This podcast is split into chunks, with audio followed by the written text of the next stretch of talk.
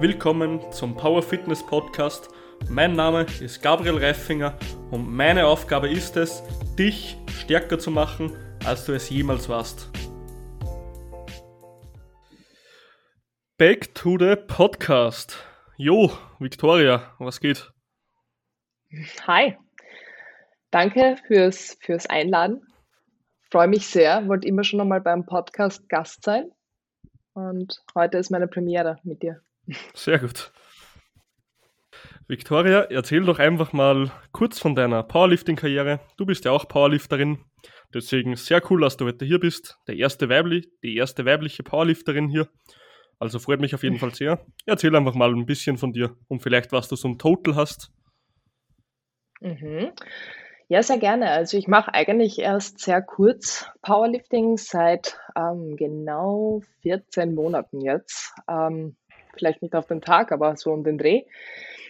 Mhm. Und ja, es war eigentlich ähm, so, dass ich schon länger so im Fitnessstudio immer trainiert habe und auch immer die Grundübungen hm, mehr oder weniger hm, richtig selbst dahingestellt, aber ich habe sie zumindest gemacht und habe mich dann irgendwie danach gesehnt, wieder einen Sport ähm, mit Wettkampfambitionen ähm, zu betreiben und bin dann eigentlich so relativ schnell ins Powerlifting gekommen. Und ja, seitdem bin ich eigentlich Feuer und Flamme dafür. Finde, es ist ein wundervoller Sport und macht mir extrem viel Spaß. Leider durch Corona ist es natürlich jetzt wieder nicht wirklich ein Wettkampfsport, weil es gibt keine Wettkämpfe. Aber ich hatte einen Wettkampf voriges Jahr im Juli, den Länderpokal in Vorarlberg. Und da habe ich eine 130 Kilo Beuge, ein 75 Kilo Bench und 140 Kilo Deadlift, also total 345 gemacht. Ja, seitdem hat sich hoffentlich ein bisschen was getan. Aber ja, also kein, kein neues Wettkampf-Total, weil kein neuer Wettkampf. Bei welchem Körpergewicht bist du derzeit? Oder warst du damals? Also damals war ich auf 74 Kilo. Ähm, es war ein Wettkampf ohne Gewichtsklassen. Daher ähm, habe ich dann auch nicht ähm, ein, ja, so irgendeinen Cut oder irgendwas Besonderes gemacht. Ähm, damals war es natürlich mein Ziel oder meine Idee, in der 72 Kilo Gewichtsklasse zu starten. Ähm, das wäre auch, finde ich, die perfekte Klasse für mich gewesen, wo ich nicht besonders jetzt abnehmen hätte müssen. Mit ein bisschen leichten Watercut wäre das eigentlich sich gut ausgegangen. Aber die IPF hat dann ja beschlossen, dass sie meine Gewichtsklasse jetzt sterben lassen will und ja, jetzt muss ich mir eine neue überlegen. ja, aber für das Gewicht bist du eh stark, also für den Anfang. Da kann, also da wird sich im Endeffekt noch viel tun, wenn du jetzt 14 Monate dabei bist. Ja, das hoffe ich. Also, wie gesagt, bei mir ist es immer ähm, so ein schmaler Grad. Ich versuche zwar eigentlich, das natürlich als Hobby anzusehen und nicht allzu verbissen zu sein, aber ich bin einfach ähm, von Haus aus ein sehr mhm. ehrgeiziger Typ, immer schon gewesen, in jedem Bereich von meinem Leben eigentlich. Und beim Powerlifting ist das nicht anders. Ich meine, ähm, der Sport eignet sich ja auch sehr gut, ähm, um ehrgeizig zu sein, weil man halt einfach wirklich ähm, harte Fakten in Form von Zahlen hat. Mhm.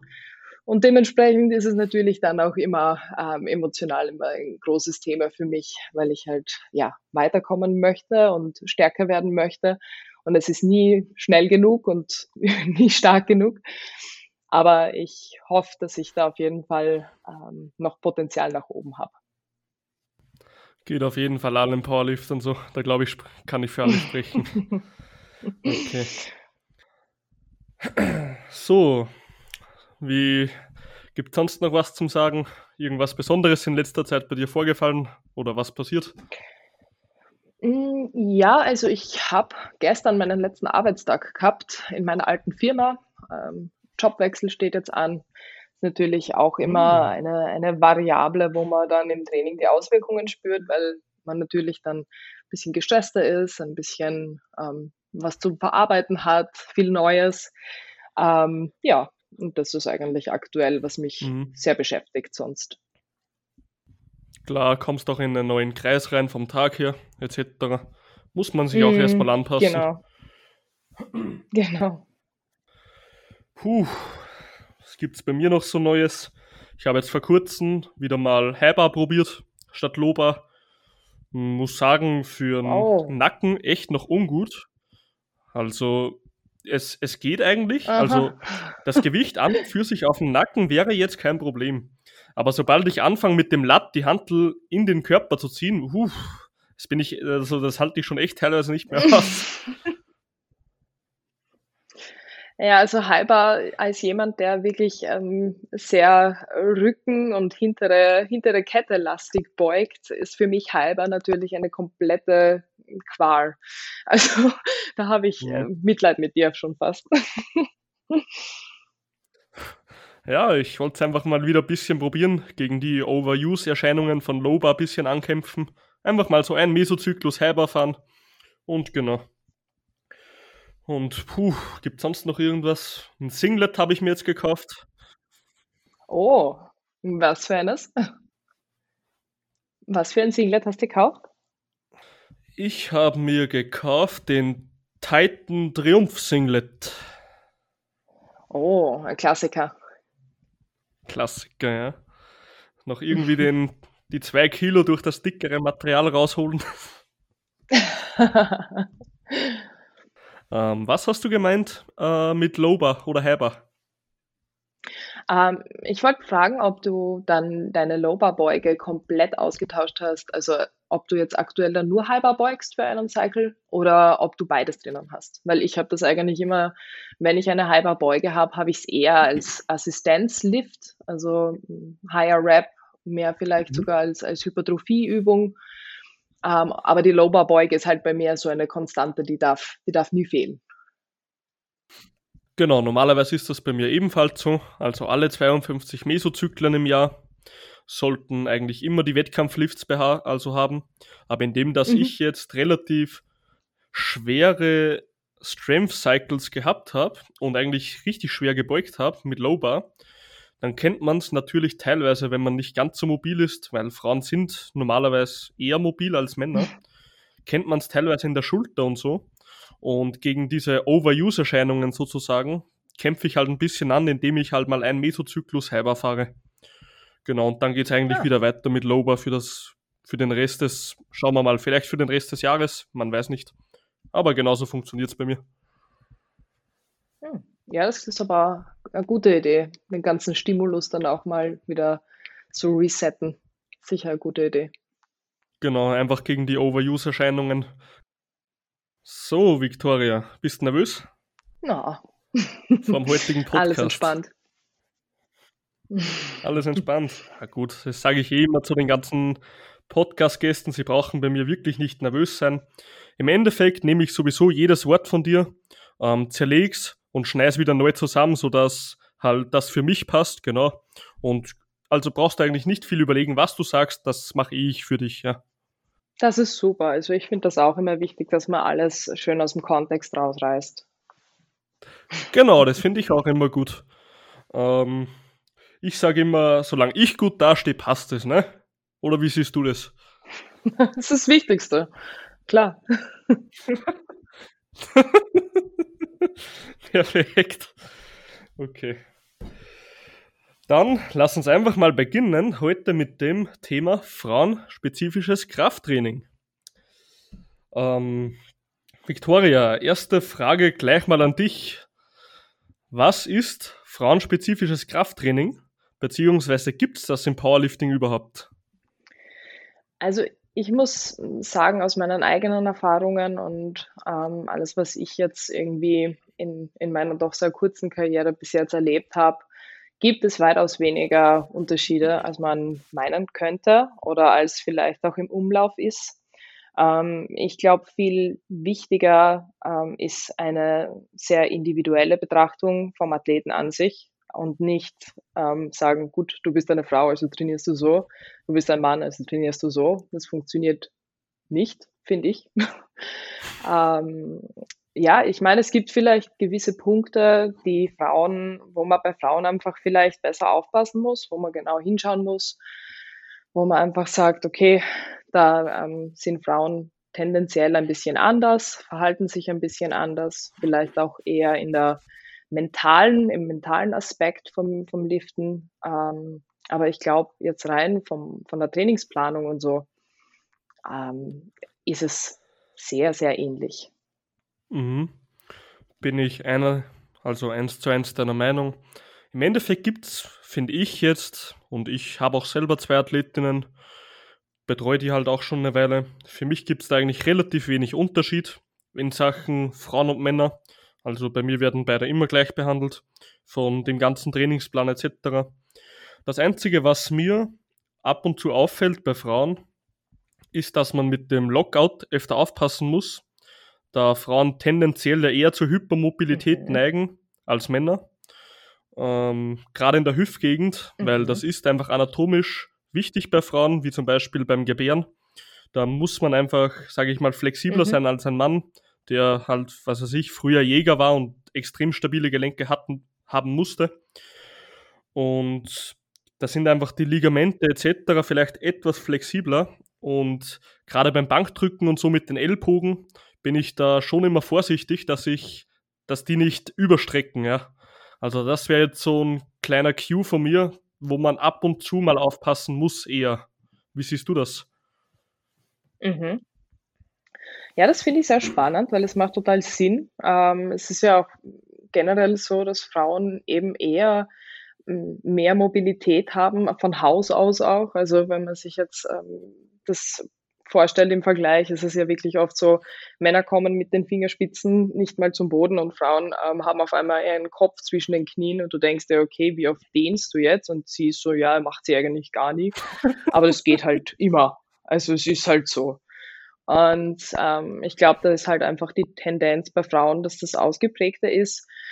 Ich muss aber sagen, bei mir ist das eigentlich gar nicht so. Also ich hätte auch jetzt beim Lock, äh, Lockout noch nie das Problem gehabt, dass ich jetzt ähm, zu, zu schnell quasi in einen Lockout mich bewege. Ich bin generell einfach auch ein sehr langsamer Lifter. Also wenn es schwieriger wird, dann bin ich sehr, sehr langsam. Also die meisten glauben dann, okay, das war jetzt eine Ad 9 und dabei war es für, für mich so ein Ad 5.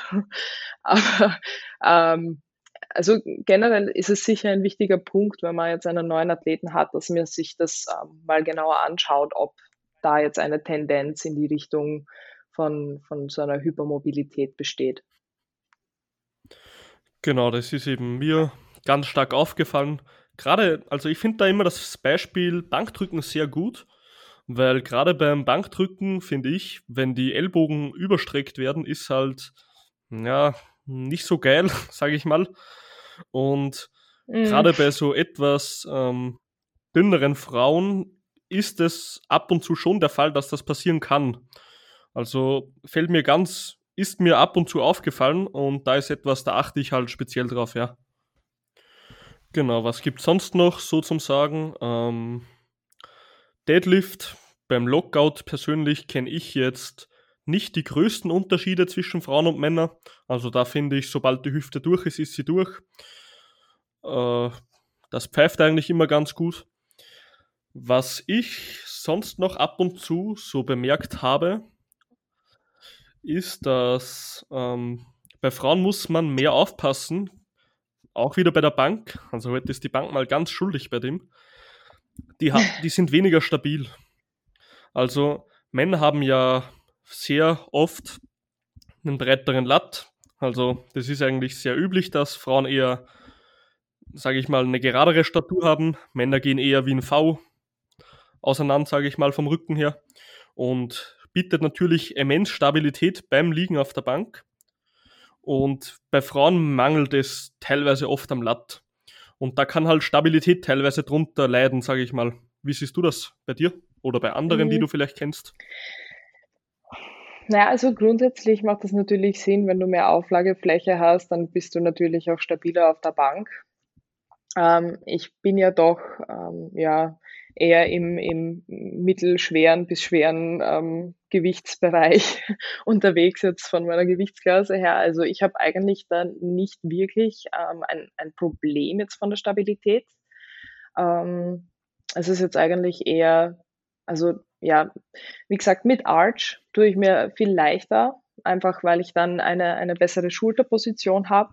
Also natürlich auch immer schwer zu sagen, weil ich habe nie einen breiteren Rücken gehabt. Also weiß ich auch nicht, ob er mir helfen wird beim Benchen. Kann ich jetzt schwer beurteilen. Mhm. Ja, ist. Also natürlich verstehe ich wenn du sagst, durch die Arch bekommst du eine bessere Stabilität.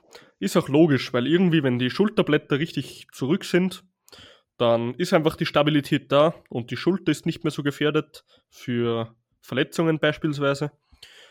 Äh, ich sehe es nur halt oft eben, wie du gesagt hast, wegen der Auflagefläche, dass Frauen tendenziell geneigt sind, vielleicht eher mal zu wackeln mit den Schulterblättern oder so bei der Bench, ja. Also mir fiel das halt mhm. halt persönlich auf. Kann natürlich individuell Fall sein, aber ich spreche da jetzt nur aus meiner Erfahrung. Ja, ich glaube, das ist äh, bis zu einem gewissen Grad vielleicht sogar ein Phänomen, was damit zusammenhängt. Also ich habe das jetzt nicht nur beim Powerlifting erlebt, sondern eigentlich auch verstärkt bei anderen Sportarten, die ich ähm, schon betrieben habe, also zum Beispiel bei, beim Basketball oder ähm, ich habe auch eine Zeit lang American Football gespielt. Und was mir da immer wieder aufgefallen ist, dass ähm, man merkt, dass Frauen eigentlich im, im Kindesalter oft ähm, ja sich weniger bewegen und sich auch vielleicht ein ähm, bisschen weniger bewegen dürfen, weil es einfach nicht so mädchenhaft ist. Und ich glaube, durch dieses ein bisschen gesellschaftliche Stigma da ähm, sind dann Frauen, was Körperspannung betrifft, zum Beispiel einfach oft ein bisschen mhm. unsicherer mhm. und haben vielleicht auch ihre, ihre, es klingt jetzt eigenartig, aber ich habe manchmal das Gefühl, sie haben ihre Gliedmaßen nicht zu 100 Prozent unter Kontrolle. Also das ist dann, auch wenn man jetzt eine, also teilweise, wenn man Frauen laufen sieht, da hat man wirklich das Gefühl, da ist, da ist keine Spannung da. Also bei den Armen und beim, beim Schultergürtel, da ist einfach keine, keine so eine Grundspannung da. Ähm, und das ist natürlich irrsinnig mhm. schwer, dass man sowas dann ähm, nachholt, weil das ist natürlich was Körperspannung. Ja, so lange kann man gar nicht planken, dass man das jemanden dann gut genug eigentlich ein, ähm, eintrichtern kann, quasi. Also das, das ist halt wirklich was, was dann im Nachhinein, wenn man das als Kind nie wirklich so gelernt hat, ähm, ich glaube, das ist schwer nachzuholen. Ähm, an der Stelle möchte ich einfach mal kurz einspringen, weil da bin ich völlig anderer Meinung als die Gesellschaft, dass das vielleicht nicht so weiblich ist. Gibt es was Geileres als eine Frau, die schwer deadliftet? Ich glaube nicht. Ja, das sehe ich ganz genau. Also es war, da bin ich auch meiner, meiner Mutter wahnsinnig dankbar, weil sie da nie irgendeinen Unterschied gemacht hat. Also ich bin als Kind auf Bäumen geklettert, ich habe im Matsch spielen können, ich habe mich im Garten bewegen können, wie ich lustig war. Und es gab da auch niemals ein, mal, wie du ausschaust. Ach, du, das ist ja jetzt, du bist ja so eine mhm. kleine Prinzessin, das darfst du ja jetzt nicht machen. Also das gab es bei mir nie. Und ich muss auch wirklich sagen, dass mir das in sportlicher Sicht immer wahnsinnig viel gebracht hat, weil ich einfach Dinge, Bewegungsabläufe sehr schnell einfach ähm, gelernt habe, weil ich einfach eine, eine Grundspannung hatte. Und ich glaube, das mhm. ist eben was, was man, was man Kindern auf keinen Fall nehmen darf.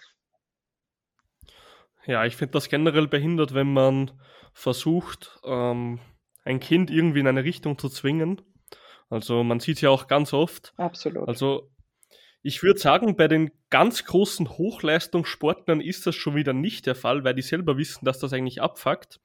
Aber bei den normalen Wettkampfsportlern, die vielleicht mal so einen Cup gewonnen haben, sieht man es ganz oft, dass die halt versuchen, irgendwie die Kinder in diese Richtung zu bringen.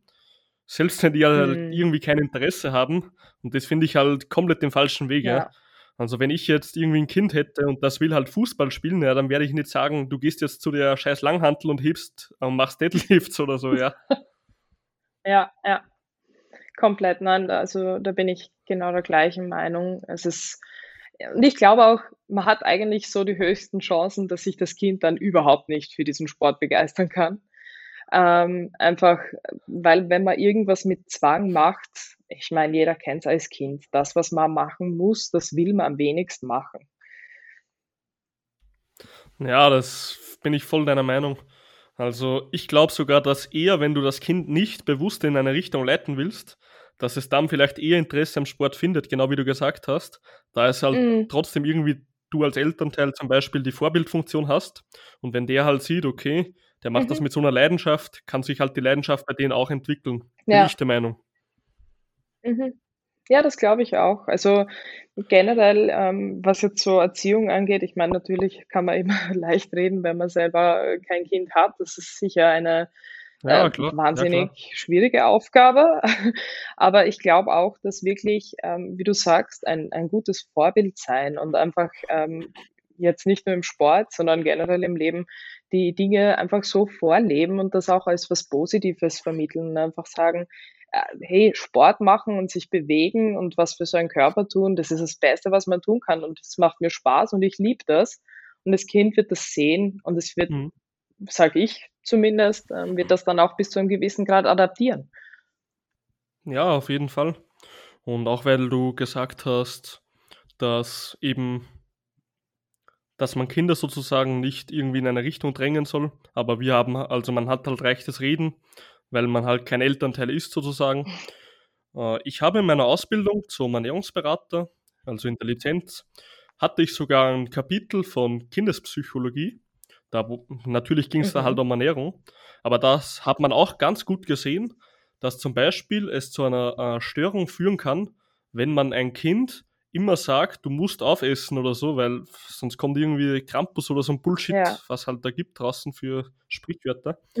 Das kann halt mhm. im späteren Leben zu, äh, wie sagt man, zu Essstörungen etc. führen.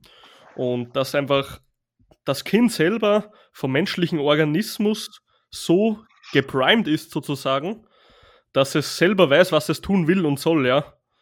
Also gewisse Richtungen vorgeben ist in Ordnung, aber et zu etwas zwingen ist, ähm, würde ich mal sagen, wäre für den Sport genauso, meines Erachtens nach. Ja, ja. Ja, es genau. ist, ich glaube, du musst halt einfach ähm, einfach, ja, wie du sagst, es ist definitiv nicht einfach. Aber ich glaube, das, was man machen kann, ist, dass man einen Rahmen vorgibt und in diesem Rahmen kann sich das Kind bewegen und wie du sagst, gerade beim Essen ist es, da kann man psychologisch extrem viel Schaden anrichten, weil wenn du einem Kind schon das ähm, natürliche Sättigungsgefühl irgendwie raubst, weil das muss dann immer, ähm, wenn es schon komplett satt ist, noch einmal nachschaufeln, weil zuerst halt die Augen zu groß waren. Ich meine, ist ja als Kind auch irgendwie ganz normal. Ähm, aber wenn man dann eben als Elternteil, du darfst nicht aufstehen oder du darfst jetzt nichts machen am Nachmittag, du hast Hausarrest, wenn du jetzt nicht auf isst, ähm, dann lernst du automatisch dieses Sättigungsgefühl, dieses irrsinnig wichtige Sättigungsgefühl eigentlich zu verdrängen. Und auch wenn es natürlich nett gemeint ist, weil du willst äh, deinem Kind halt irgendwo eine Disziplin beibringen, aber ich, also das ist einfach, finde ich, der falsche Ansatz und das funktioniert, denke ich, eher nicht und führt dann auch, wie du sagst, in Themen wie in einer Essstörung, schlimmsten Fall. Ja, sicher.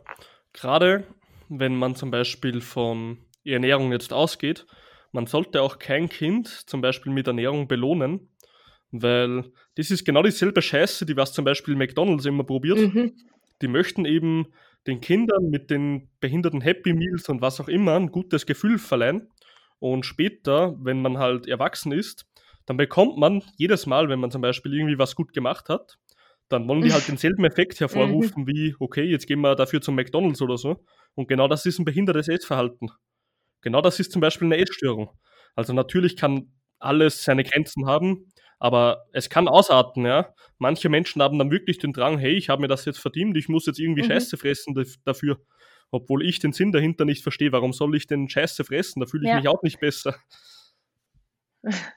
Ja, es ist einfach ähm, halt schwierig, weil man eigentlich was, einen ja, sehr pragmatischen Akt von Essen mit was Emotionalem koppelt und das Gehirn dann eigentlich auch immer die umgekehrt, also diese Rückkoppelung ähm, hervorrufen will und wenn es dir nicht gut geht, dann ist dein Gehirn so, okay, dann machen wir das, was uns, was wir eigentlich immer machen, wenn es uns gut geht, und zwar wir essen was und wir belohnen uns, mhm.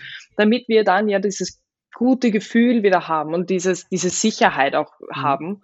Und ja, dann hast du auf einmal ein, ein Binge-Eating-Problem und dann, ja, sitzt du da und weißt nicht mehr, wie das ist, wenn du ein normales Essverhalten hast. Und das kriegst du dann mit, also sehr schwer wieder zurück. Ich kann davon ein Lied singen. Also ich habe selber eine Essstörung gehabt.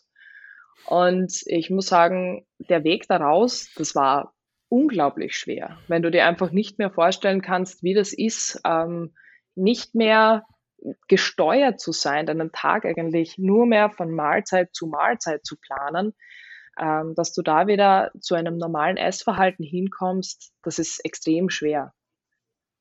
Mhm. Ja, das stimmt auf jeden Fall. Essstörungen generell sind bei Menschen immer ernst zu nehmen. Ähm, sind sich leider sehr viele Menschen eben zu schade, also nicht zu schade, sondern zu schüchtern sozusagen, dass sie eben das auch kommunizieren mit den Ummenschen. Also meistens kommt mhm. eine Essstörung erst dann auf, wenn man schon deutlich sieht. Ja. Äh, leider Gottes ist das so, ja. Mm, ich muss, also ich kann nur dazu sagen, wenn sich jemand, wenn jetzt jemand eine Essstörung hätte, sollte er am besten wirklich einfach er muss es ja nicht seinem Umfeld sagen, wenn ihm das peinlich oder so ist, weil es gibt ja wirklich Idioten da draußen, die was einem für eine Essstörung auslachen, was einfach nur geisteskrank ist. Mhm. Der sollte einfach wirklich von mir aus undercover, wenn man so nennen will, zu einem Diätologen gehen oder Ernährungsberater oder was auch immer. Und das ist einfach dann die Vertrauensperson, weil wie es jeder Coach kennt, im Coaching, Ernährungsberatung etc. ist Diskretion höchste Priorität. Und wir, wir nehmen ja auch das ernst, was die Menschen uns sagen. Ja, wir mhm. nehmen nichts auf die leichte Schulter. Von dem her, also sollte den Podcast jemand hören, der wirklich eine Essstörung hätte und bis jetzt halt nicht kommunizieren wollte darüber, sucht er einfach professionelle Hilfe. Das Letzte, die, das die Menschen machen würden, würden dich auslachen, ja. Also totaler Bullshit, sowas. Mhm. Nein, definitiv. Also das ist auch was, wo ich sage, das hätte ich selber sicher machen sollen. Ähm, mhm. Wie du sagst, habe ich es damals, also ich war jetzt, jetzt bin ich ähm, um einiges selbstbewusster und gehe auch ganz anders eigentlich durchs Leben ähm, und wird das auch nicht mehr als, ähm, ich glaube, viele würden das als eigene Schwäche nämlich kategorisieren. Die sagen dann, sie sind zu schwach, um sich jetzt ähm, an, an Richtlinien und an ihre Diät zu halten und sie schaffen das nicht und sie sind zu undiszipliniert. Und deswegen haben sie eine Essstörung. Und ich glaube, diese Betrachtungsweise führt eigentlich ähm, in diese Teufelsspirale, aus der man dann nicht mehr rauskommt, weil mhm. man fühlt sich dann wieder schuldig, isst dann wieder was, weil man sich schuldig fühlt und weil man sich schlecht fühlt und dann fühlst du dich deswegen gleich mal wieder mehr schuldig. Und das, was ähm, mir da extrem geholfen hat, und das ist ähm, eigentlich einfach nur ein bisschen ein Perspektivenwechsel, ist, dass man sagt, ähm, diese Leute sind eigentlich einfach komplette Perfektionisten, weil dass dir das so wichtig ist, dass du quasi dafür ähm, äh, dir selber schadest und dir selber wehtust, weil äh, du so verkrampfst auf, auf ein gewisses Ziel, ähm, zum Beispiel auf eine Zahl bei der Waage, das ist einfach ein, ein Anzeichen von, du bist wahnsinnig perfektionistisch und du kannst dir, du willst dir nichts erlauben. Mhm. Und ich muss sagen, wenn man dann diese Ansicht hat, dann schafft man es vielleicht auch mehr, dass man ein bisschen mehr Mitgefühl und ein bisschen mehr, hm, ja, ähm, einfach liebevoller zu sich selber ist und zu seinen eigenen Gedanken und einfach sagt, okay, ich habe jetzt einfach einmal ähm, was gegessen, das, ich, das habe ich nicht getrackt, aber ist okay. Das ist, das ist einfach normal. Und das ist nicht schlimm und ich muss mich deswegen nicht bestrafen. Es ist alles gut. Mhm. Ja, das stimmt. Gerade im Bodybuilding-Lifestyle ist das halt ein, teilweise artet das sehr schnell aus zu so etwas. Leider. Obwohl Bodybuilding eigentlich so ein geiler Sport mhm. wäre. Aber Menschen, die halt das machen, sind halt sehr gefährdet für so ja. etwas. Äh, gut, ja, im Teenageralter, mhm. also meistens entstehen ja Essstörungen schon im Kindesalter, die sich später einfach ausprägen. Ich würde sogar sagen, dass gerade im Teenageralter die meisten Essstörungen vorhanden sind meines Erachtens nach, weil gerade diese Menschen sind noch sehr schnell von sozialen Medien etc. beeinflussbar. Ist halt ein zweischneidiges Schwert immer. Mhm. Äh, da gibt es auch so eine geile Theorie. ich, ich weiß jetzt die Namen nicht mehr von den zweien. Also die heißt halt Name und Name-Theorie oder irgendwie oder Prinzip, wie auch immer. Dass halt Menschen im desto fortgeschrittener das Alter des, Mensch, des Mensches wird, desto mehr ähm, bestimmt der Geist, wann zu essen ist und wann nicht, ja. Also heißt, ein Kind zum Beispiel im jungen Alter mhm, ist wirklich noch ja. geprägt von seinen Urinstinkten, dass, okay, Hunger, ich esse, nicht Hunger, ich esse nicht. Und desto älter das man wird, desto bewusster kann ja. man oder wird man entscheiden, wann man isst. Dass man einfach sagt, okay, jetzt habe ich ein bisschen Hunger, aber ich esse später und und und, ja. Also da wird man ein bisschen mehr mit, isst man ein bisschen mehr mit Geist mhm. sozusagen. Gibt es da so eine Theorie? Und ich glaube, das ist auch das, das dann bei Essstörungen teilweise gefährlich wird. Ja, ja. Nein, definitiv. Und äh, wie du sagst, das ist halt, ich, also ich glaube, man muss dann einfach einen Mittelweg finden, weil ich meine, es ist halt nicht so, dass man als, als Baby zum Beispiel, wenn, wenn ein Baby Hunger hat, dann schreit mhm. Wenn du erwachsen bist und du hast Hunger und du fangst zum Schreien an, dann wirst du wahrscheinlich ein bisschen eigenartige Blicke ernten. ähm, das heißt, das ist, das ist ja auch bis zu einem gewissen Grad gut, dass man sich regulieren lernt und dass man ähm, dann auch weiß, okay, jetzt ist, äh, jetzt habe ich gut Zeit fürs Essen und jetzt ähm, esse ich. Und das wird dann einfach ein sehr bewusster Akt. Aber dass man trotzdem sich diese ganz natürlichen ähm, Impulse bewahrt. Also dass man einfach trotzdem noch dieses gesunde Hungergefühl hat und nicht nur emotionalen Hunger und nicht nur isst, wenn man jetzt gerade traurig ist, sondern wenn man isst, wenn man hungrig ist. Und dass man dann aufhört, wenn man satt ist und nicht aufhört, wenn der Teller leer ist oder wenn man zu 120 Prozent satt ist und dann nachher in einem Foodkoma liegt und sich nicht mehr bewegen kann.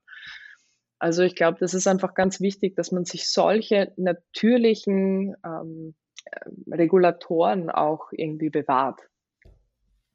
Mhm.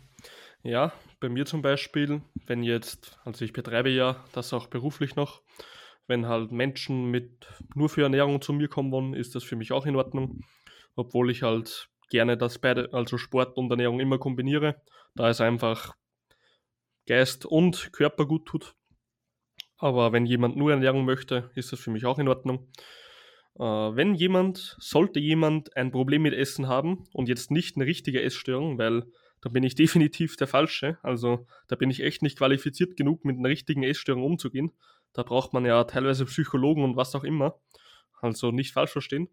Aber wenn ich merke, dass jemand schlechte Essgewohnheiten hat, die man halt ausbessern kann sozusagen, dann führe ich halt ein Protokoll mit ihm.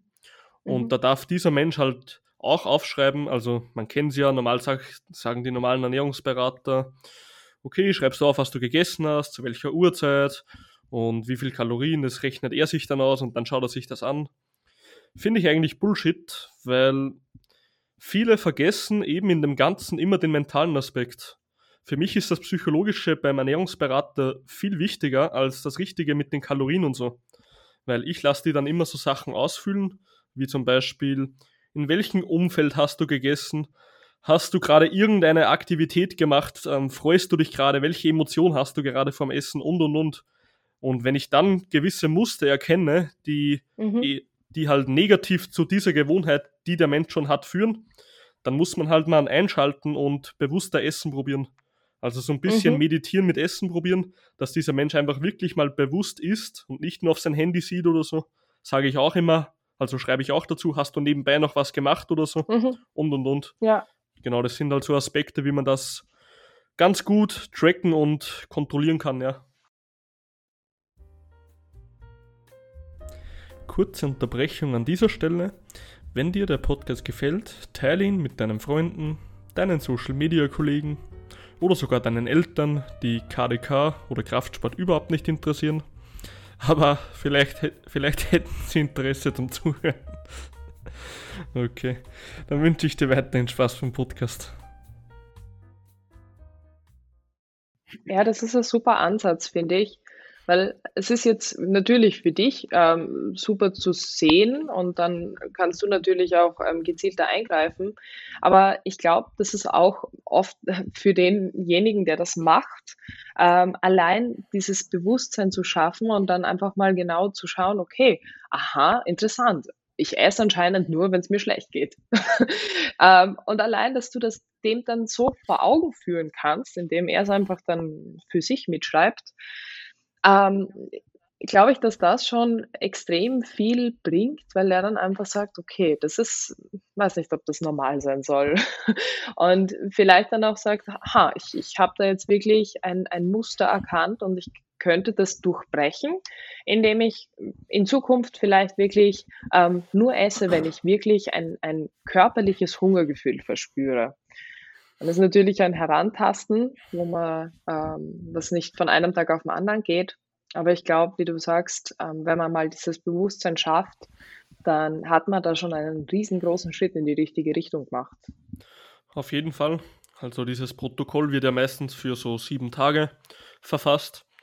Ähm, das Hauptziel ist eigentlich nicht mal, ähm, wie du schon gesagt hast, dass ich eingreifen soll in gewisse Sachen. Natürlich werde ich das bei Bedarf. Das Hauptziel ist bei solchen Protokollen, wo ich alles wirklich, also da gibt es ja noch ein paar Punkte, die ich aufschreiben lasse. Wie fühlst du dich gerade und und und. Also ganz, wie, wie satt bist du danach? Bist du und ja, ganz viele Aspekte, egal.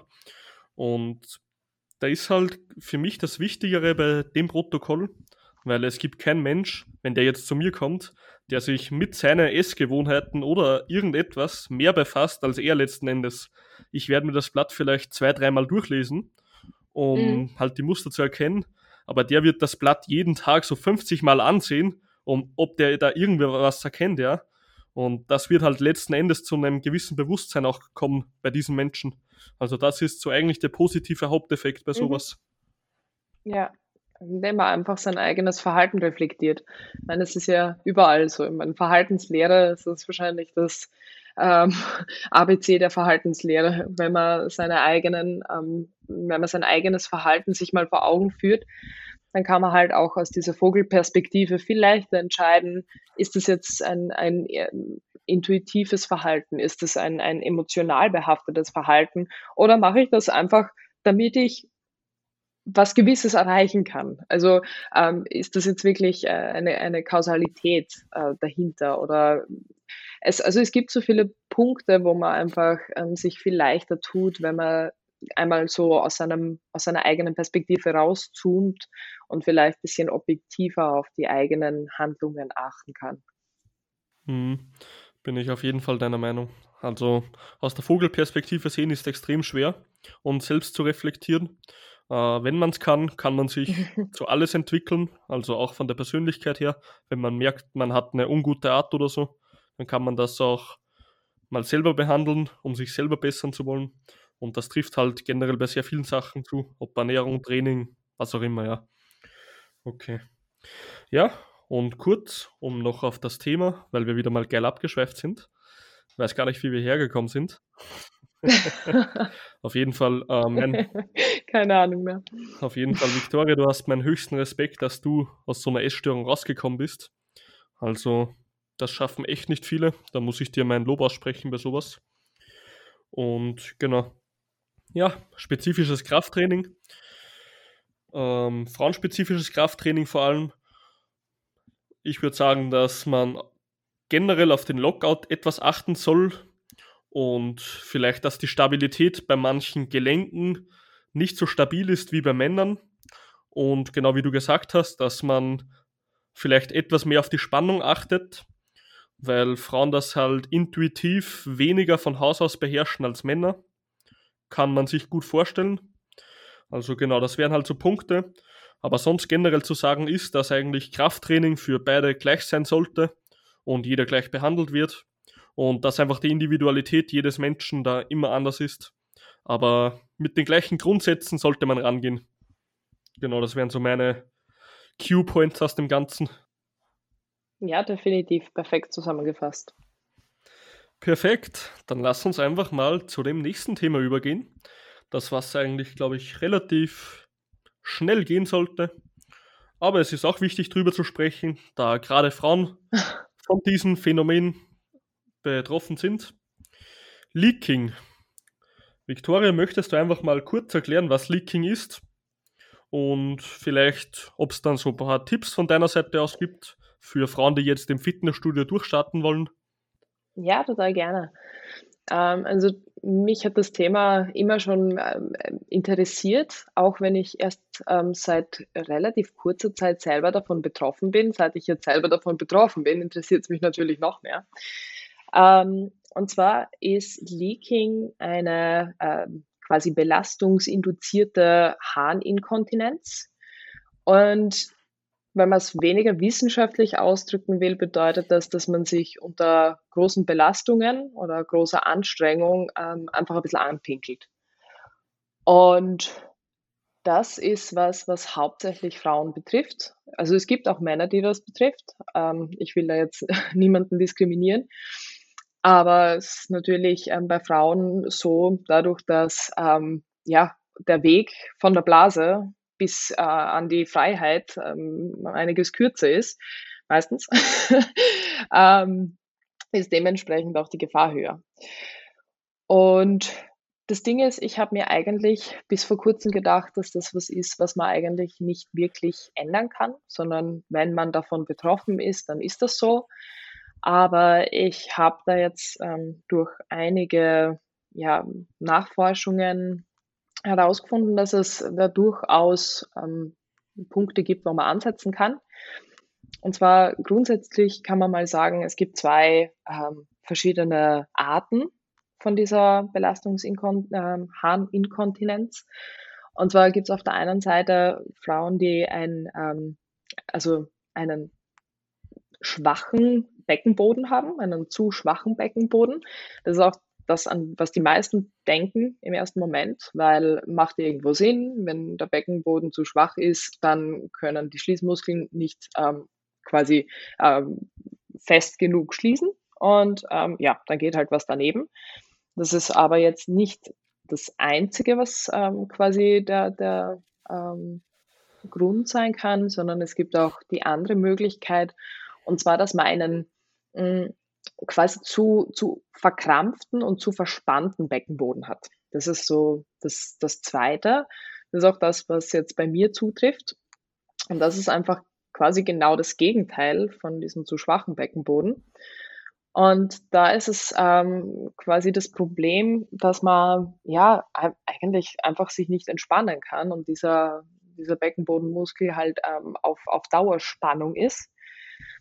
Und das dann eben wiederum ähm, ja auch nicht richtig regulieren kann, wann er jetzt auslasst und wann er jetzt angespannt ist, weil ähm, ist wie bei jedem Muskel so äh, ohne, ohne die richtige Entspannung, äh, wenn der Tonus permanent aufgehalten, also aufrechterhalten wird vom Körper, dann ähm, funktionieren gewisse Regulationsmechanismen nicht mehr, große Belastung, zack, bumm und ähm, ja, dann passiert's.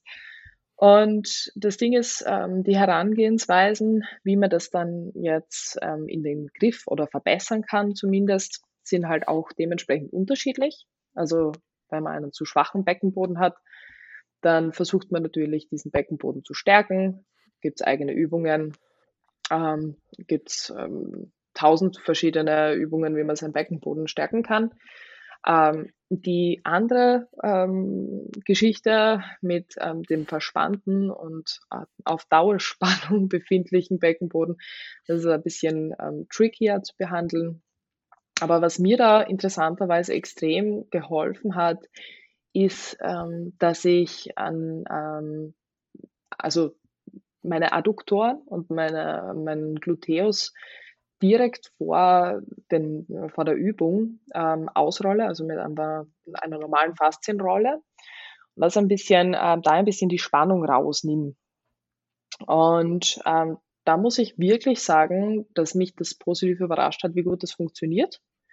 Ist natürlich super unangenehm, weil ich glaube, jeder, der schon mal auf einer Faszienrolle gelegen hat und ähm, seine Adduktoren ausgerollt hat, weiß, von, von was ich spreche. Also vor allem, wenn man dann, dann noch sehr empfindlich ist, was man dann ist, wenn man eben diese, diesen verspannten Beckenboden hat. Ähm, es ist natürlich ein, eine große Herausforderung, dass man das dann vor einem schweren Lift noch einmal sich lässig auf eine Faszienrolle legt.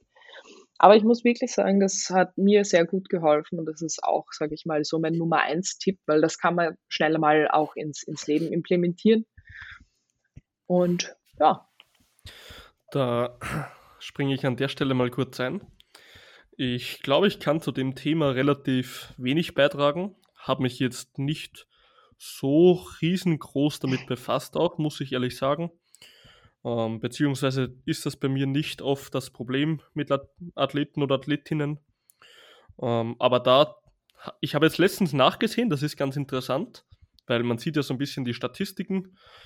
38% der Podcast-Hörer mhm. sind Frauen. Und da glaube ich, werden es dir einige danken für diese Tipps. Mhm. Also richtig cool an dieser Stelle. Und ja, was gibt es da von meiner Seite aus zu sagen?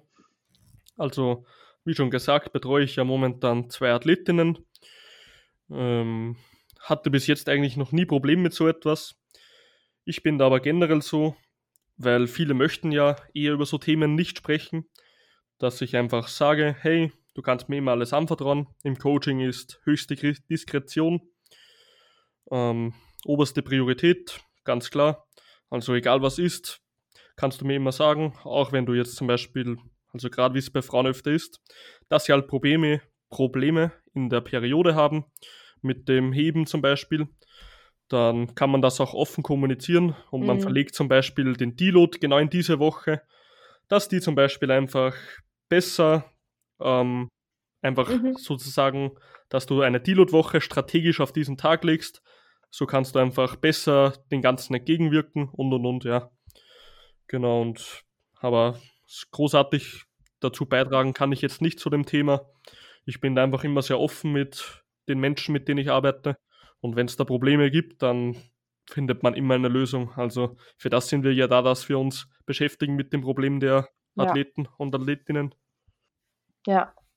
Ja, und es ist ja auch so, man muss ja dazu sagen, ähm, wenn du jetzt bei einem Wettkampf auf die Plattform pinkelst und ähm, der Lift ist trotzdem gültig, dann ähm, ändert das überhaupt nichts an der Tatsache, dass du eine hervorragende Leistung erbracht hast. Mhm. Das heißt, ähm, da muss man einfach, glaube ich, auch, wie du sagst, echt einfach die Leute äh, beziehungsweise Betroffenen einfach sagen, hey, ja, passiert, ist ganz normal, ist jetzt nichts dabei und äh, ich meine, hm, ich kann eben nur von meinen eigenen Erfahrungen da sprechen, aber ich glaube, es geht da vielen Frauen so, gerade wenn man, wenn man das zum ersten Mal hat, dann ist man einfach komplett, also dann ist man schon verwirrt. Also für mich war das dann schon so, okay, was, was war da, was?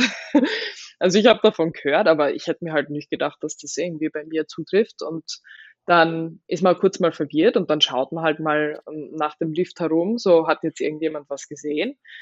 Und ich habe das Glück gehabt, dass ich da ähm, eigentlich mit dem René allein war. Also wir waren dann zu zweit trainieren.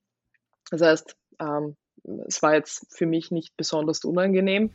Aber natürlich ist das was, wo ich sage, es ist ja auch bis zu einem gewissen Grad normal, dass man ähm, da ein, ein gewisses Schamgefühl dann hat, vor allem wenn der herkömmliche Studiogeher dann sowas sieht. Ich glaube, für den ist das vielleicht auch nicht so normal.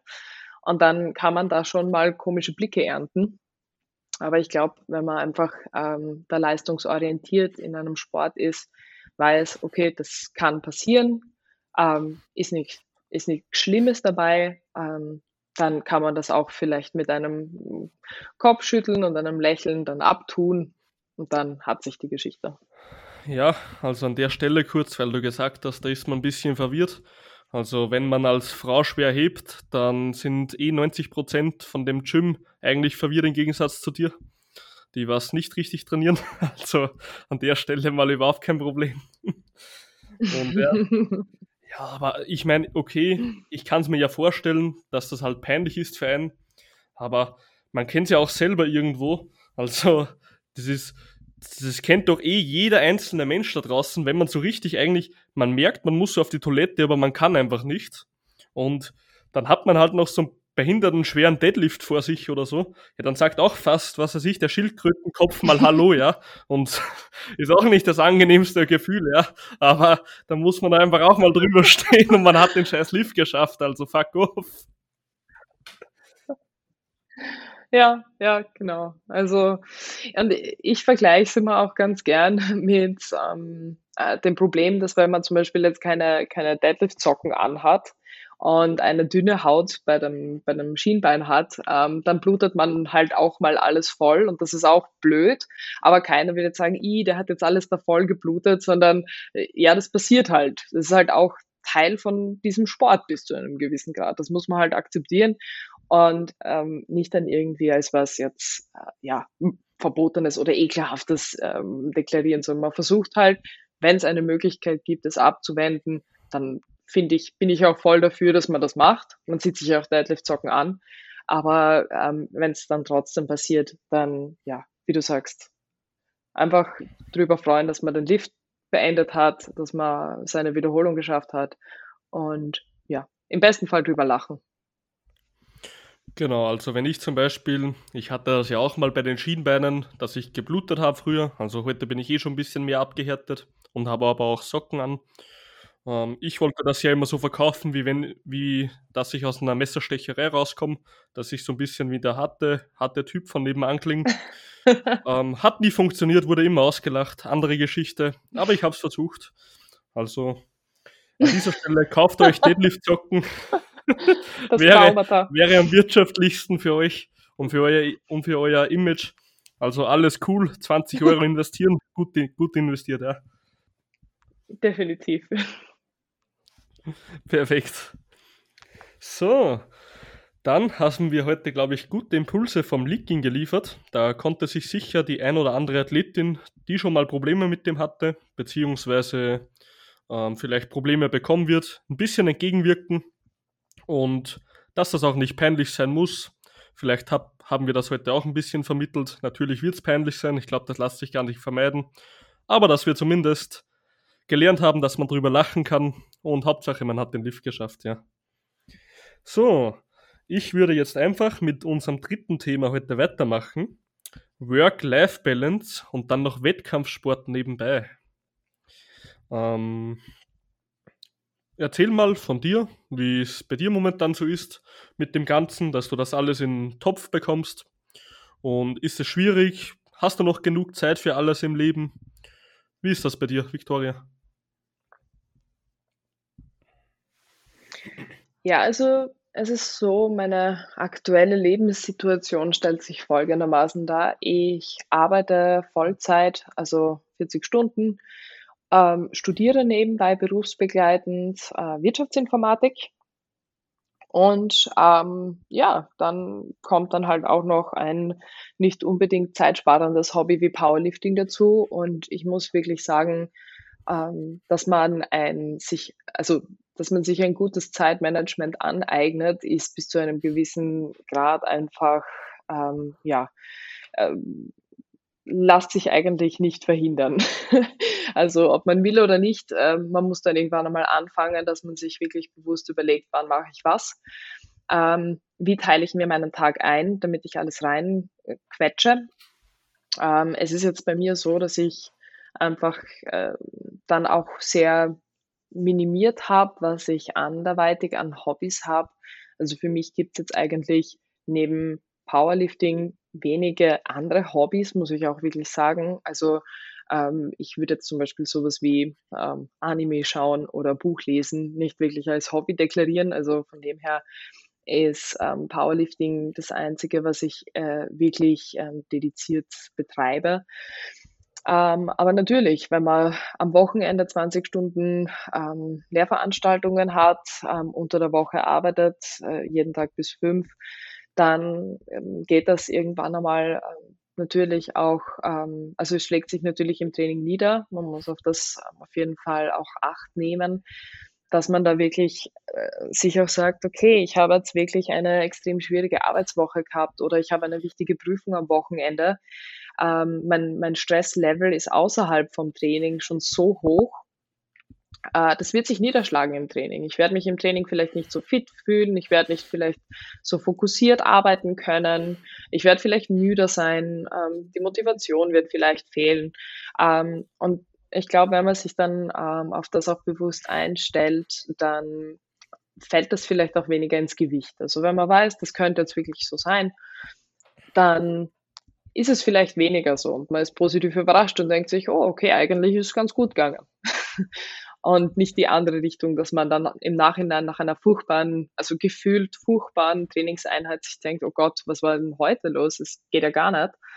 Ähm, sondern dass man sich quasi im Vorhinein schon, schon wappnen kann und da einfach ganz bewusst sich auch ähm, ja, vor Augen führt, dass alles, was in, in, im Leben passiert und alles, was Stressfaktoren sind, sich auch immer aufs Training auswirken wird. Und ich glaube, wenn man sich das eben, ähm, wenn man das am Zettel hat, dann hat man da den, den, ja, den richtigen Schritt eigentlich schon getan. Mhm. Ja, das stimmt. Gerade das Mentale wird sich auf, wenn man viele Aspekte im Leben behandeln will und das zu 100 Prozent, dann wird man irgendwie nie etwas zu 100 Prozent machen können. Das ist leider so. Ähm, du hast nur ich sage immer, du kannst mhm. es dir so vorstellen, du hast eine gewisse Anzahl an Energie am Tag. Sagen wir mal, du hast 100% Energie am ganzen Tag. Jetzt brauchst du 50% für deine Arbeit. Dann musst du am Abend noch lernen, 30%. Dann hast du vielleicht noch, was weiß ich, Hausarbeit oder so. Ja, wenn du dann schon voll geplant bist mit Lernen und zu Hause musst du auch noch deine Wäsche oder was machen und musst noch an das denken und an das. Es wird mit dem Trainieren schon gehen aber die Kapazität wird nicht mehr so da sein, wie wenn du dich nur neben der Arbeit darauf konzentrieren könntest, ja. Also, das muss sich ein Mensch auch bewusst werden. Ja, ja. Und ich kann da halt nur so ein paar Cues von mir geben, die vielleicht manchen Menschen helfen könnten. Beschäftigt euch mit dem Thema Zeitmanagement. Man kann, also ich selber bin so ein Mensch, ich bin extrem fokussiert, dass ich sehr viel weiterbringe ähm, im Tag. Ich fühle mich auch richtig scheiße, wenn ich eigentlich mal gar nichts mache, muss ich ehrlich sagen. Das ist auch schon so ein bisschen eine psychische Störung, glaube ich, bei mir. Mhm. Also, ja, legt euch eine To-Do-Liste an. Macht euch wirklich so, ich führe immer so ein kleines Buch, da schreibe ich Montag, Dienstag, Mittwoch, Donnerstag, Freitag, Samstag, Sonntag rein, haben wir einfach immer sieben Tage. Schreibe mir ganz genau die Termine rein, die ich an dem Tag habe und schreibe mir auch genau rein, okay, an dem Tag mache ich das, an dem Tag mache ich das, dass ich einfach so ein bisschen eine Zeitstruktur habe, aber lass trotzdem immer noch ein bisschen ähm, Zeit frei für Zwischensachen, weil man weiß ja nie, was im Alltag kommt. Mhm. Also, dass ich jetzt richtig alles, alles durchplanen würde, dass ja, ich sage, 18 ist immer wichtig. Genau, dass ich jetzt sagen war, würde 18 bis 18.30 von mir aus ähm, Buch lesen oder so, das könnte ich nicht, weil wenn ich da genau an der Stelle bin, was mich gerade interessiert oder was wichtig wäre, dann will ich da auch weiterlesen, ja. Und aber für mich am besten und am wirtschaftlichsten war bis jetzt einfach eine To-Do-Liste anlegen. Okay, das mache ich. Und am Schluss so einen Point machen, an dem ihr zehn Stunden auch arbeiten könntet, dass ihr am Schluss vom Tag schreibt, Buch lesen. Und wenn ihr alle Sachen abgearbeitet habt und diese auch realistisch eingeteilt habt, dann könnt ihr euch ruhig noch zum Buch legen oder so auf die Sofa und dann lest ihr einfach, solange ihr Zeit habt. Ob das jetzt 10 Minuten sind oder 3 Stunden, ist letzten Endes egal, ja. Aber so Zeitmanagement ist meines Erachtens nach gerade bei Work-Life-Balance mhm. und Wettkampfsport so essentiell, dass man sich auseinandersetzt und auch effizient plant, gerade wenn man noch andere Projekte hat im Leben. Also unabdingbar. To-Do-Liste ist echt ein Gamechanger bei sowas. Ja, also das sehe ich ganz gleich. Ich finde ähm, auch ganz wichtig, dass man, wie du sagst, sich ähm, das genau auch ähm, überlegt, was, was, also für was habe ich jetzt wirklich Energie an einem Tag und dann nicht zu ambitioniert rangeht und heute einfach einmal, äh, man, hat, man hat das Gefühl, man kann alles schaffen und man hat einen guten Tag und dann schreibt man sich äh, tausend Dinge auf die To-Do-List, ähm, dann schafft man nur die Hälfte und hat am Ende vom Tag das Gefühl, ich habe zu wenig gemacht, ich habe zu wenig erreicht. Ähm, da bin ich eher auch ein Fan davon, dass man sagt, okay, ich, ähm, man muss sich natürlich auch kennenlernen, man muss auch wissen, ähm, wie viel schaffe ich jetzt realistisch an einem Tag. und dann ähm, sich das äh, ganz bewusst so planen, dass man wirklich sagt, ähm, das ist wirklich drinnen und nicht mehr und sich damit auch eigentlich ähm, jetzt nicht dieses äh, Planning for Failure äh, ich glaube, das ist einfach ein, ein ganz ein wichtiger Punkt, den ich sicher auch am Anfang oft übersehen habe, weil ich einfach mir gedacht habe, okay, das muss jetzt alles noch rein und das muss ich alles noch schaffen heute. Und dann bin ich am Ende ähm, vom Tag im Bett gelegen und habe mich nicht mehr bewegen können vor lauter ähm, produktiv sein. Sind aber trotzdem Sachen liegen geblieben, weil ich am Anfang mich da einfach verschätzt habe und hatte dann am Ende eigentlich ein schlechtes Gefühl, obwohl ich wahnsinnig viel gemacht habe. Also ich glaube, das ist ein ganz ein wichtiger Punkt, dass man da wirklich sehr realistisch auch ist. Ja, hundertprozentig. Okay. Also Zeitmanagement wäre einfach ein extrem wichtiges Thema bei dem Ganzen. Versucht euch nicht zu überschätzen. Äh, seid trotzdem produktiv. Das ist ganz wichtig bei dem Ganzen. Also man muss gewisse Prozesse wirklich ökonomisch gestalten, dass man sagt, okay, ich fahre jetzt vielleicht, wenn das Gym von der Arbeit näher ist als zu Hause oder halt eine Strecke nur ist, dann fahre ich gleich nach der Arbeit ins Gym, mache das Ganze und fahre dann nach Hause, habe eine halbe Stunde gespart und so weiter. Also einfach To-Dos anlegen, Prozesse optimieren, sodass man das Maximale für einen Tag rausholt. Vielleicht auch mal mhm. Meal preppen, dass man nicht jeden Tag überlegen muss, was esse ich heute, was nicht. Auch sehr sinnvoll, mache ich zum Beispiel. Und genau. Wäre von deiner Seite noch irgendein Key-Faktor ähm, offensichtlich, den ich vergessen habe? Mm, also was ich auch ähm, sagen muss, ist ähm, ein, ein großer Game Changer waren für mich mhm. ähm, Routinen, gesunde äh, Routinen und ähm, praktisch Routinen quasi wo man sich einfach gewisse Vorgänge, die man sowieso quasi machen muss, wo man sowieso, ähm, ja, also wo man weiß, die muss man ja sowieso machen, ähm, dass man sich da einfach quasi selber den Gefallen tut und das irgendwie bis zu einem gewissen Grad automatisiert. Und dann, ähm, also ich, ich finde diese Metapher von dir eigentlich super treffend, dass man so einen, ähm, also ich stelle es mir wieder äh, wie so einen Kübel vor an Energie, den man für den Tag jetzt hat. Und das Gute ist, wenn man eine Routine hat, dann muss man da eigentlich nicht wirklich aus diesem Kübel rausschöpfen, sondern das ist schon so integriert in deinen Tag, dass du eigentlich gar nicht mehr drüber nachdenken musst. Das wäre einfach, ähm, bei mir war zum Beispiel meine, meine Morgenroutine was, wo ich sage, äh, das hat für mich wahnsinnig viel verändert, weil ich wirklich angefangen habe, ähm, viel früher aufzustehen. Also Teilweise ähm, jetzt mit Homeoffice ist es natürlich ein bisschen angenehmer, weil man nicht so einen weiten Arbeitsweg hat. Also in meinem Fall ist das jetzt so. Aber ich bin dann früher wirklich ähm, um 4.20 Uhr aufgestanden, ähm, bin dann, ähm, habe dann Yoga gemacht, habe ähm, zehn Minuten meditiert, habe mir mein ähm, Meal Prep zusammengepackt, habe alles für den Tag zusammengerichtet, habe mich fertig gemacht, hab, also in meinem Fall habe ich mich dann äh, geschminkt und, und angezogen und alles. Und dann habe ich mich hingesetzt und habe ähm, eine Stunde noch in der Früh, bevor ich überhaupt in die Arbeit gefahren bin, ähm, für die FH, also für, fürs Studium, ähm, was gelernt und bin dann in die Arbeit gefahren und habe gefühlt schon so viele Dinge ab, also von an, an Checkboxen irgendwie abgehakt gehabt, dass ich ähm, schon so einen produktiven Morgen hatte, dass ich auch mit einem tollen Gefühl dann in die Arbeit war. Also das war ähm, für mich sicher ein, ein riesen, riesen ähm, Game Changer, weil es irgendwann dann auch nicht mehr anstrengend war. Natürlich, ähm, es ist jetzt nicht so, dass man ähm, das, also so eine Routine muss man sich halt auch bis zu einem gewissen Grad erarbeiten. Man muss das ähm, zuerst schon einmal ganz bewusst machen. Und es ist am Anfang auch, ähm, wie man so schön sagt, ein Pain in the ass.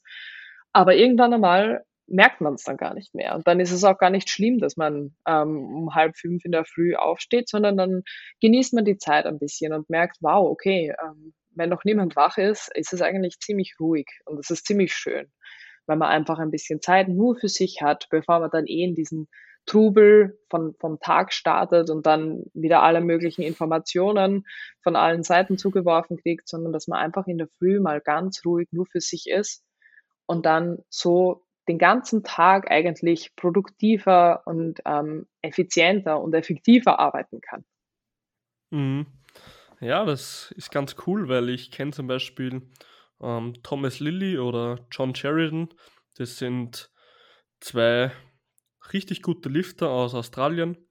Und die meinten auch immer, dass sie zum Beispiel, weil haben halt auch Kinder zum Beispiel, die stehen halt schon so um halb fünf auf und dass die einfach so gleich um sechs oder ja sicher sechs, dass die gleich trainieren können.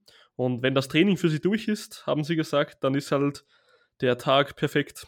Und die genießen das sogar. Also die haben halt beide ein eigenes Fitnessstudio, ein eigenes Gym, müssen da aufpassen, können auch nicht trainieren nebenbei. Dann haben sie Kinder, dann haben sie zu Hause einiges, dann haben sie noch Coaching-Leute, ist halt ihr Beruf.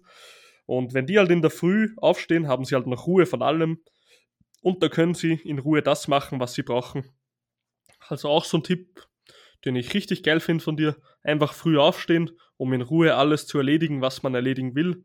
Weil später kommt sowieso meistens immer alles anders, weil dich wieder jemand braucht oder, oder, mm, oder. Ja. ja. Okay. Ja.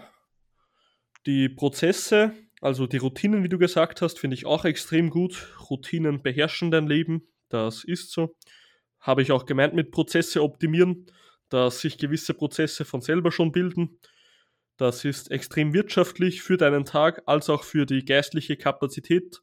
Wenn du über etwas nicht mehr nachdenken musst und es automatisiert machst, dann hast du auch weniger Stress, du fühlst dich besser und das wird sich auf den ganzen Alltag übertragen. Ja, ja definitiv. Sehr cool. Dann haben wir heute auf jeden Fall die ganzen Themen richtig gut bearbeitet, Victoria.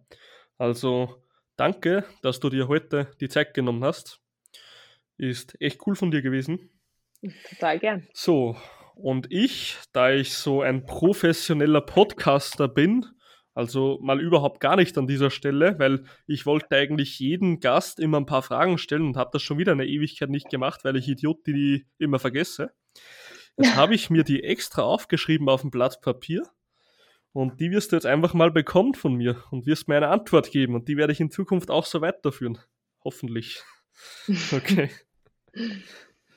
So, erste Frage, Victoria. Wenn du nur noch eine Sache essen dürftest, was wäre das? Boah, das ist schwer.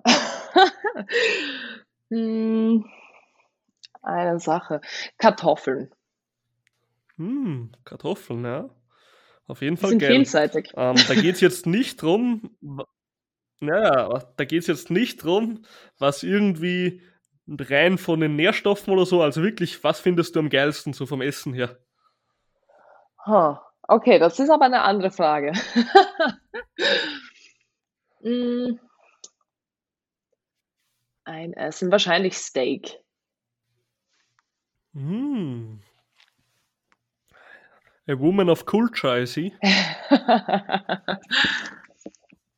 so, dann Frage Nummer zwei. Was in deiner Lifter-Karriere war ein riesiger Gamechanger? Hm. Ich glaube, das war meine ähm, erste Competition, also der erste Wettkampf, wo ich dann das erste Mal dieses Gefühl hatte, wie es ist, kurz bevor du auf die Plattform rausgehst. Und ähm, wie dann einfach äh, ein Haufen Leute dich anfeuert und du einfach das Gefühl hast, du kannst diesen Lift jetzt nicht failen weil es ist ungefähr so, als würde dein Leben daran hängen. Und dieses, also diese hundertprozentige, also dieses Gefühl von Lebendigkeit, ich glaube, ähm, das war wirklich ein Gamechanger von, ich will ein bisschen mehr Struktur in meinem Training haben, zu, ich möchte wirklich besser werden in diesem Sport. Auf jeden Fall geil. Ja, das pusht auf jeden Fall, wenn man, man einen Wettkampf hinter sich hat und der macht Spaß, dann will man auch immer weiterkommen. Also richtig guter Tipp.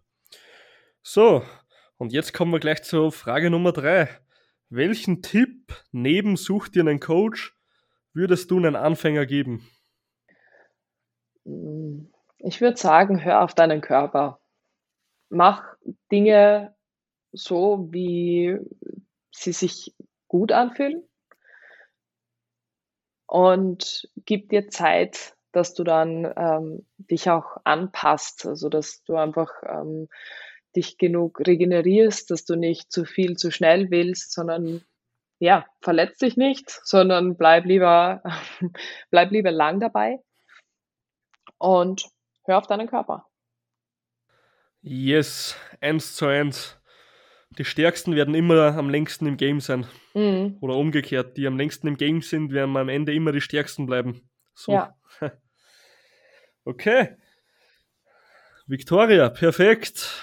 Geiler Podcast, geile Fragen, geile Antworten. Ich bedanke mich auf jeden Fall für deine Zeit. War extrem cool mit dir. Würdest du noch gern irgendwas an die Zuhörer oder Zuhörerinnen sagen? Nein, also ich möchte mich auf jeden Fall bei dir bedanken, ähm, dass ich äh, Gast sein durfte und dass ich äh, mit dir plaudern durfte. Es war auf jeden Fall, ähm, wie man so schön sagt, ein Volksfest. Und es war wirklich lustig, habe wirklich Spaß gehabt und danke. Auf jeden Fall gerne. Ich mag ja das immer gerne auch mit Coaches austauschen. Man kann nur beidseitig lernen. Also auf eigene Schiene zu fahren in der Fitnessszene ist generell ein Fehler meines Erachtens nach. Definitiv, ja. Also der Mehrwert entsteht bestimmt an dem Punkt, wo man anfängt, sich zu vernetzen. Yes, hundertprozentig. Okay, dann, liebe Zuhörer und Zuhörerinnen, ich bedanke mich wieder einmal herzlich, dass ihr eingeschaltet habt. Kommt am nächsten Sonntag wieder vorbei in dem Power Fitness Podcast.